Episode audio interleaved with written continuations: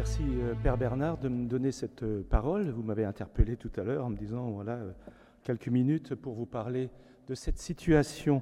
Alors à quel titre je vous en parle comme ami de la famille missionnaire, mais aussi en tant que diacre permanent et médecin neurologue, et aussi ayant consacré une partie de ma, ma, carrière professionnelle, en particulier la fin, en direction de structures, direction médicale de structures qui accompagne, qui accueille des personnes en situation comme Vincent Lambert. Donc, pour moi, finalement, ce fut mon pain quotidien jusqu'à une activité professionnelle qui s'est arrêtée sur le plan opérationnel il y a deux ans. Mais je suis toujours président d'un comité d'éthique de cette euh, structure qui est une des plus importantes euh, d'Alsace. Euh, dans mes missions de diacre, il y a la solidarité, mais les questions de santé, donc l'attention aux personnes en situation de handicap, mais j'ai aussi participé à l'organisation des soins, euh, en particulier ce qu'on appelle l'accessibilité des soins pour les personnes en situation de handicap en Alsace. Voilà, donc je connais un petit peu la situation et je connais également l'un des médecins qui a examiné euh, Vincent Lambert. Alors, je voudrais euh, élargir un petit peu ce, propos pendant quelques minutes, d'abord en regardant l'homme souffrant. C'est ça la question finalement. C'est cet homme, cette femme, c'est cet homme souffrant, comment le regardons-nous? Et je suis tout à fait en résonance, euh, nous le sommes tous probablement, avec ce qui a été dit euh, à l'instant avec euh, le pape et Saint, Jean-Paul II. En regardant, moi j'ai deux images pour Saint Jean-Paul II, l'image de cet homme brillant, jeune, mais également, et c'est d'ailleurs sur le document que nous avons, euh, effectivement, euh, Jean-Paul II, comme a été dit quand il était à Lourdes, mais effectivement, à la fin de sa vie. Est-ce que, et même j'ai appris, je ne savais pas qu'il avait une trachéotomie, est-ce que finalement Jean-Paul II, on aurait dû l'euthanasier? La question se pose, alors qu'au contraire, je crois qu'il y a eu un profond respect pendant quelque temps où il y avait beaucoup de discussions. Est-ce que cet homme était encore capable de diriger l'Église? Et on s'est aperçu que oui, d'une certaine façon. Alors, quel est le regard que nous portons euh, sur M. Vincent Lambert? En réalité, moi, je voudrais euh, présenter cette petite allocution de deux façons les constats, la vérité. On n'est pas maître de la vérité, mais il y a quand même des constats dans notre société, dans notre République, et puis quelques euh, points de, de réflexion. Alors, nous le savons bien maintenant, elle a été dit les dernières semaines avant le décès malheureusement de M. Vincent Lambert, on parlait d'état végétatif chronique ou état postcirculationnel ou état cognitif minimal. Donc c'est une personne qui avait encore vivante et qui euh, euh, était en situation végétative, mais on ne sait pas quelles étaient. Euh, c'est une personne cérébro-lésée, son cerveau avait été abîmé. Alors on sait qu'il était paralysé, qu'il ne pouvait pas manger de lui-même parce qu'il était paralysé, mais en même temps, on ne sait rien de ses émotions et de ses affects. Il est absolument impossible de savoir s'il avait faim ou soif. Aucun examen médical actuellement, aucune imagerie IRM fonctionnelle, tout ce qu'on peut raconter, ne peut le dire. On ne le sait pas. Euh, c'est une question de nosologie, de définition de la situation. On sait qu'il était en situation d'état végétatif chronique, donc il n'était pas en fin de vie. Il respirait spontanément. Il fallait seulement lui donner à manger, à boire et faire les soins d'hygiène et les soins de confort. Je crois que c'est très important, pas qu'on joue sur les mots, mais on manipule les mots. Quelqu'un qui est en état végétatif chronique peut vivre pendant des années et des années, il suffit de l'accompagner comme il est. Une personne en fin de vie peut justifier effectivement un séjour à l'hôpital, parce que c'est une maladie qui malheureusement conduit au terme de la vie de façon naturelle dans le contexte de maladie. Ça, c'est le lieu de la santé de la maladie, le lieu de l'hôpital. Le lieu d'accompagnement, d'hébergement, d'accompagnement pour proposer des animations, enfin tout ce qui se passe dans la vie habituelle pour une personne en situation de handicap, qui est une personne état végétatif chronique, ce sont des lieux spécifiques, ce sont des lieux de vie, d'hébergement. C'est en famille, si la famille peut se faire, mais c'est aussi en structure, par exemple, maison d'accueil spécialisée, il en existe, voilà, il y a des places, et euh, les maisons d'accueil spécialisées sont financées par le ministère de la Santé, la Sécurité sociale, enfin, pas le ministère de la Santé, la Sécurité sociale, les ARS. Je le sais, j'en étais directeur. Voilà. Donc, faisons attention aux mots. Accompagner une personne en état végétatif chronique, ce n'est pas un acharnement thérapeutique, c'est simplement un accompagnement d'une personne qui est dans un état particulier. On dit qu'il y a actuellement environ 1700 personnes en France. Moi, je pense qu'il y en a plus, mais enfin, ça, c'est complexe. Il y a toujours beaucoup de discrétion. Est-ce que Michael Schumacher, qui est en, je sais pas s'il est en Suisse ou en Allemagne, on se pose ce genre de questions? Non. Voilà, il est euh, accompagné, on ne se pose pas cette question. Euh, situation de handicap, c'est la loi 2005 qui, s'applique. Voilà. Euh, mais il y a aussi le droit des malades. Le droit des malades, loi Kouchner 2002. Voilà, je livre simplement quelques mots. Quand on est en situation aussi de handicap, je reviens, une des deux lois de 2002, c'est la loi qui accompagne, qui régit le médico-social. Voilà, donc ce sont des situations et des choses qui existent. La protection des vulnérables. Une personne en état de grande vulnérabilité, comme était M. Vincent Lambert, il y a tout un processus juridique et la loi a été révisée assez récemment. Il y a les questions de protection, de tutelle. À qui est-ce qu'on attribue la tutelle? Est-ce qu'on doit attribuer la tutelle? C'est un juge des tutelles qui le décide à un membre de la famille ou à un tiers Un tiers qui aura moins de relations, moins de, de problématiques, effectivement, d'intérêt, d'émotions. Voilà. Pour M. Vincent Lambert, nous savons que c'est son épouse. Simplement pour, euh, quand on est, la question du handicap, quand on est malade ou on a un accident, on espère qu'on va guérir ou être amélioré. On est dans le champ euh, du système de santé, donc on va à l'hôpital où on est soigné par des médecins, euh, voilà, et tout le personnel paramédical. Si malheureusement on ne guérit pas ou on n'est pas rétabli dans la situation où on était avant. Donc on a une perte de capacité fonctionnelle. Euh, voilà, si on a fait un infarctus, la moitié du cœur a été abîmée, on n'a plus que la moitié de capacité de fonctionnement du cœur, donc on pourra monter que la moitié des escaliers, grosso modo, par rapport à habituellement. Voilà. Là, on est en situation de handicap et il y a un organisme qui reconnaît la situation de handicap, c'est ce qu'on appelle la Maison départementale des personnes handicapées, la MDPH. Oui, je vous rappelle des choses qui existent dans notre société. Il suffit de connaître un petit peu la réglementation, les, lois. On reconnaît une situation de handicap, un statut de handicap, et il y a une ouverture aux droits. Et quels sont les droits qui s'exercent, et puis euh, les financements, etc. Je vais revenir à la question de la loi Leonetti. La loi Leonetti, à mon avis, d'après ce que j'en sais, s'applique aux situations de douleur et aux situations de fin de vie. Donc, pour M. Vincent Lambert, il y avait des situations de douleur, mais pas une situation de fin de vie. Donc, je ne vois pas tellement en quoi elle s'applique euh, pour une personne en situation d'état végétatif chronique. Dans la loi Leonetti, il y a quand même de grandes avancées, et ça a été euh, éclairé, approfondi par la loi Claes-Leonetti. Hein en particulier les directives anticipées, la dénomination de la personne de confiance. Alors c'est quand on parle beaucoup actuellement, voilà, il y a une espèce de forcing médiatique, on dit il faut remplir les directives anticipées. Mais on, sait pertinemment que quand on est en état de bonne santé, on n'arrive pas, pas à se projeter dans ce que sera la fin de vie. Qu'est-ce qu'on va désirer exactement? Et on sait, et les personnes qui sont dans les, sont actifs dans les soins palliatifs savent très exactement que la personne qui est réellement en fin de vie elle-même, parce qu'il faut porter l'attention à la personne, ses désirs ne sont pas ceux de l'entourage. Et là, il y a souvent une difficulté de vie. La loi Claes-Leonetti approfondit, a changé les, les normes, c'est-à-dire que la, le, c'est même pas le désir du malade, mais la volonté du malade est opposable et le médecin est obligé de le suivre.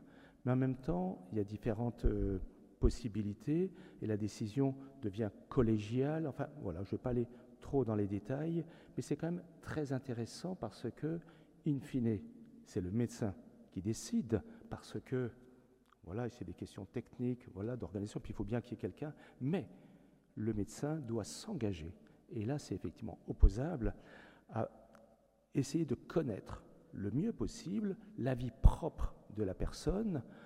Si la personne ne peut pas s'exprimer, c'est en faisant un peu une enquête auprès des proches de la personne de confiance qui doivent dire qu'est-ce que la personne aurait souhaité à sa connaissance, donc il faut se projeter, et pas qu'est-ce que souhaiterait la personne de confiance pour elle-même. Et ça, c'est quand même très important. Voilà. Euh, soins et traitements. Alors, vous entendez, dans la loi Leonetti, loi Claes-Leonetti, mais comme dit, ça ne s'applique pas à M. Vincent Lambert, euh, c'est la question de est-ce que les traitements, bah, disons, si on est en fin de vie et si on a considéré que, voilà, on va aller laisser le terme euh, arriver, euh, on va appliquer le principe de non-obstination déraisonnable, donc on va arrêter les traitements qui maintiennent artificiellement la vie. Est-ce que le fait que de donner à manger et à boire est un traitement? C'est jamais un traitement, c'est un soin. Et là, effectivement, le législateur, très mal éclairé par les médecins, a confondu soins et traitement. Et donc c'est très facile de dire que si on est dans le cadre de la loi Leonetti, classe Leonetti, on est en fin de vie, on est dans l'idée de ne pas se livrer à une obstination déraisonnable, on va interrompre les traitements. Si on interrompt les traitements, il y a une souffrance. Si on est conscient, bon, on le, perçoit bien. Si on n'est pas conscient, peut-on imaginer quand même qu'une personne qui est encore vivante, mais qui n'est pas consciente, comme je vous ai dit, on ne sait pas s'il y a des affects ou des émotions, souffre ou pas? Euh, les grands esprits actuellement qui se prétendent éclairés disent qu'une personne comme ça ne souffre pas de la faim et de la soif. Qui suis-je pour pouvoir l'affirmer? On ne peut pas. Observez bien ce qui s'est passé pour la fin de vie de M. Vincent Lambert. On a décidé, alors qu'ailleurs, c'était la canicule, on disait que pour tout le monde, faites attention à l'hydratation, cet homme-là, on disait, ben non, on va arrêter l'hydratation. il y a une incohérence. Voilà, dans les messages médiatiques, je n'ai jamais entendu aucun journaliste relever cela. Ça paraît comme assez évident. Voilà. Alors, la question, c'était, a été décidée, X raisons, pour M. Vincent Lambert, mais on peut élargir la situation, c'est qu'on allait arrêter l'hydratation et euh, l'alimentation. Donc il allait mourir et s'éteindre parce que l'organisme n'allait plus fonctionner normalement, puis à un moment donné, le cœur allait s'arrêter.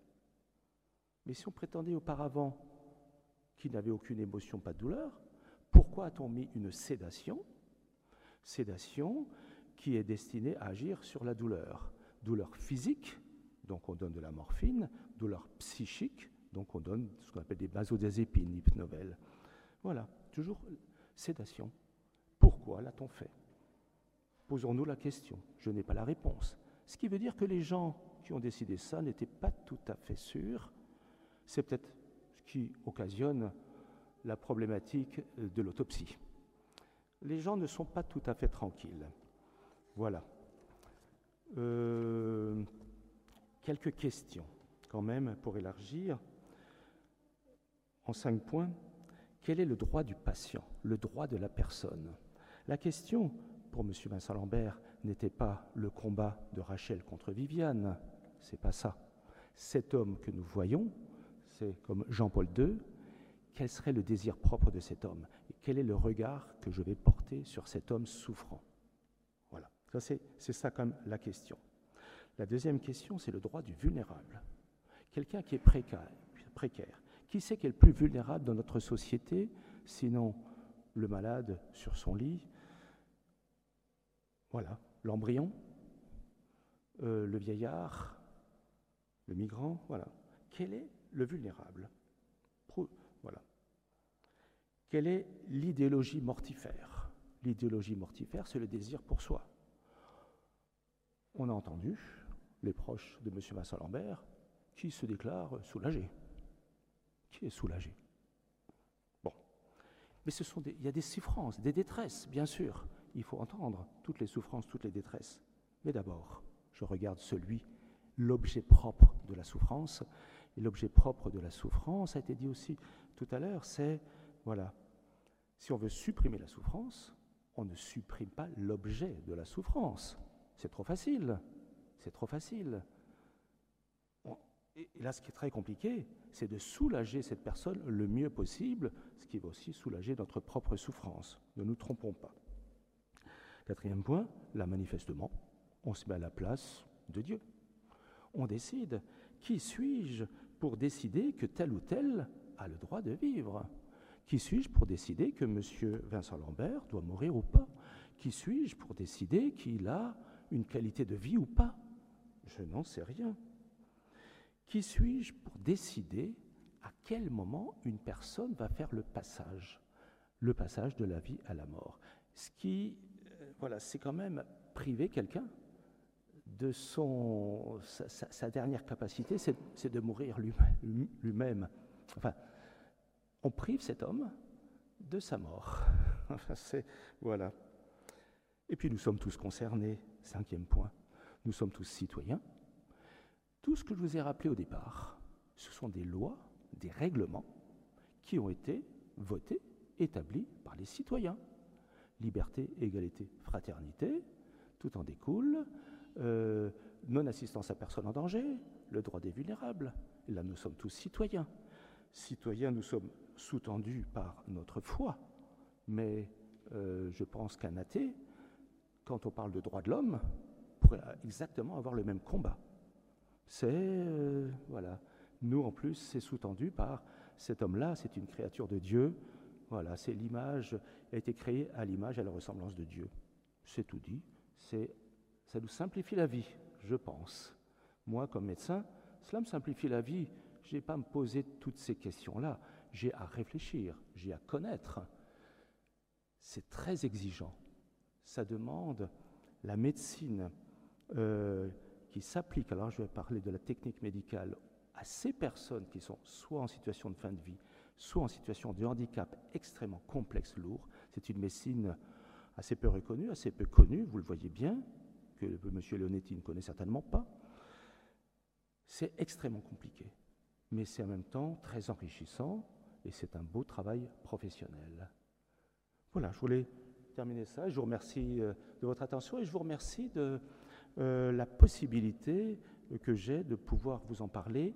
C'est finalement, moi, en tant que diacre médecin, curieusement, alors qu'on connaît, je suis un des médecins peut-être en France qui connaît bien cela, je suis assez peu sollicité. Il y a peut-être des raisons.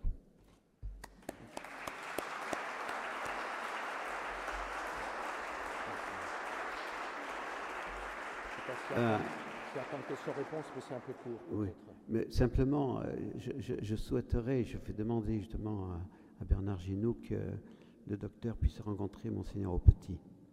Parce que, voilà, simplement, il y a la suite il ne faut pas laisser tomber la chose. Et je pense que vous avez une. Euh, voilà, vous voyez, il faut absolument qu'on continue le combat. Vous pouvez leur dire deux mots là-dessus, qu'on peut faire comme combat pour le. Le combat. Alors, moi, j'ai quand même l'impression que les, euh, la situation a changé. Autant on parlait quand même. Euh, voilà, on parlait de M. Vincent Lambert. Sur le plan médiatique, hein. sur le plan médiatique, on parlait plutôt du combat de ces personnes, les livres sortis, le, neveu. Et puis, euh, assez, enfin, je veux dire, quand il y a eu le fameux appel, je crois, de la cour, à la cour d'appel à Paris un lundi soir, euh, dans les, dans les, euh, les heures qui ont précédé, les arguments ont changé. Et c'est là où on a commencé à parler d'état végétatif. On disait qu'il n'était pas en fin de vie. Et quand on assiste au débat euh, voilà, à la télévision, sur LCI, on regarde un petit peu, on écoute ce qui est dit dans la Croix, ce qui est dit aussi parmi les journaux, les journalistes, un certain nombre disent ben, Oui, mais il n'est pas en fin de vie, c'est enfin, état végétatif, mais c'est des petits mots. Donc il y a quelque chose qui apparaît. juste une toute petite anecdote personnelle.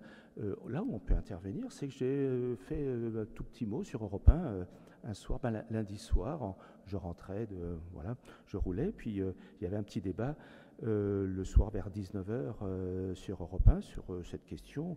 La question c'était faut-il réouvrir le débat sur la fin de vie au sujet de l'affaire Vincent Lambert? Vous voyez, c'est complètement décalé. Et finalement, j'ai fait le 21, je ne sais plus quoi, 39, et je me suis présenté comme médecin, et j'ai eu droit à la parole. et pendant quelques minutes, j'ai réussi à, développer cela, et on m'a écouté. Et puis, il y a eu un autre débat par la suite. Je sais que le journaliste a repris mes arguments, ou certains des arguments. Donc, n'importe quel citoyen, quand il y a un débat à la télévision, à la radio, etc., vous pouvez téléphoner. Et puis si c'est bien posé, ben voilà, vous, euh, voilà.